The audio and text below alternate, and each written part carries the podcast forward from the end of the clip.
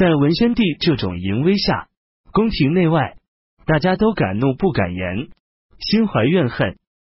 但文宣帝对事物一向能够暗暗熟视，牢牢记忆，然后加以严格的裁决判断，所以群臣在他面前惶恐站立，不敢为非作歹。文宣帝又能把政事委托给杨，杨善于统一掌握国家枢机的运行，使各个方面的政事都得到修整。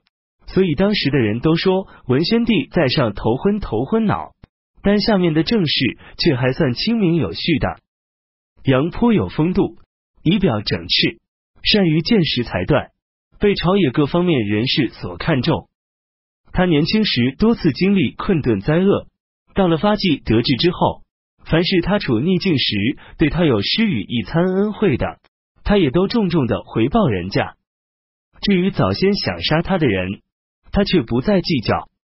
他掌管国家选拔人才的大权达二十多年之久，一向以奖励提拔人才为己任。他记性特别好，只要和他见了一面的人，他就记住了人家的姓名，再也不会忘记。有一个候选的人叫鲁曼汉，自己说因为身份低贱，杨不曾认识他。杨提醒他说：“你从前在原子私房任职，骑着一只短尾巴母驴，在路上遇到我也不下来，用一块黄帕遮住面，假装没看见就走过去。我怎么不认识你鲁曼汉呢？”鲁曼汉一听大吃一惊，心中叹服。秋季七月。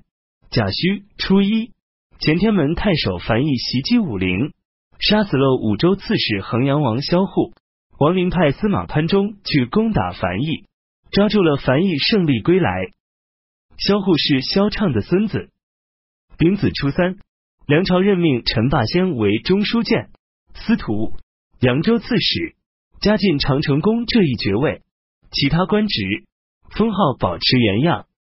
当初。于孝请当豫章太守，侯镇守豫章。于孝请在新吴县另外建立昆了城堡栅栏，与侯相对抗。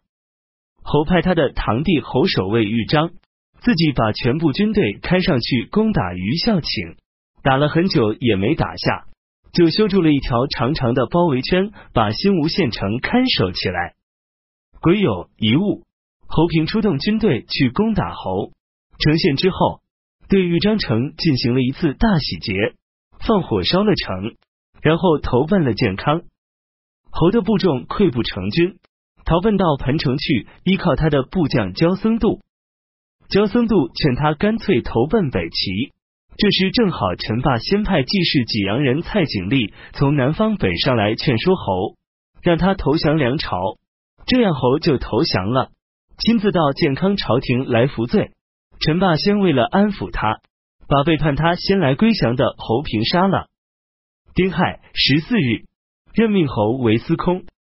南昌城里的居民熊谭朗，世世代代都是郡里有名的大姓。熊谭朗颇有勇气力量。当年侯景作乱的时候，他聚集徒众据守封城，修了栅栏。梁元帝任命他为巴山太守。江陵沦陷时。熊谭朗兵力渐渐强大起来，开始侵犯掠夺邻近的县份。侯镇守豫章，熊谭朗外表上表示服从，而暗地里偷偷谋划要算计他。待到侯兵败逃跑时，熊谭朗夺去了他的战马和兵器。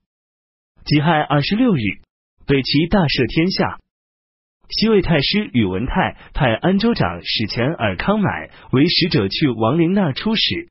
王陵派长史袭豁到西魏回访，而且恳求西魏把梁元帝萧绎和缅怀太子萧元良的灵柩送回南方。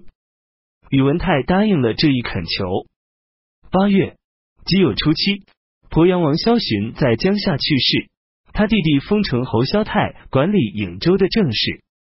王林派兖州刺史吴臧攻打江夏，兵败身死。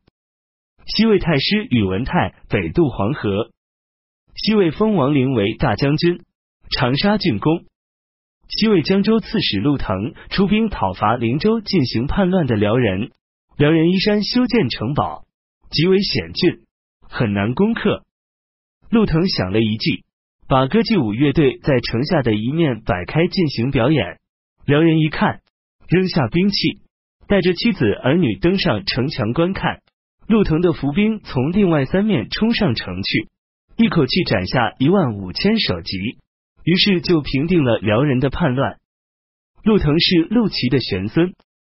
庚申十八日，北齐文宣帝将要到西边去巡视，文武百官在子墨为文宣帝送行。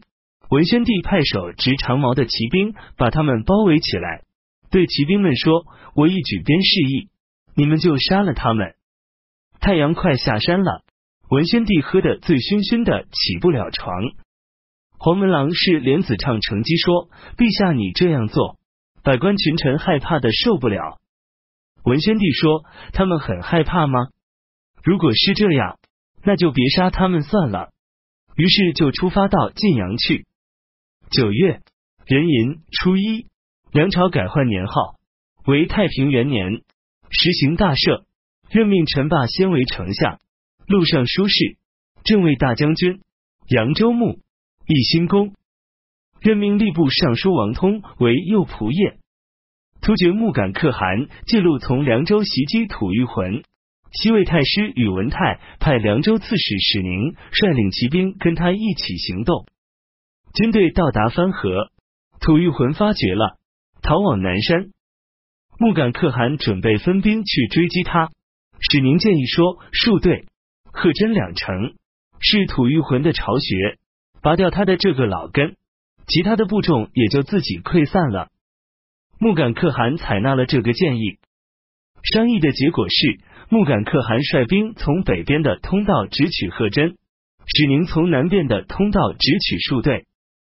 吐谷浑可汗自己驻扎在贺真，派他的征南王带几千人去防守数队。木杆可汗攻克了贺真，抓获了夸吕的妻子、儿子。使宁攻克了数队，俘虏了征南王。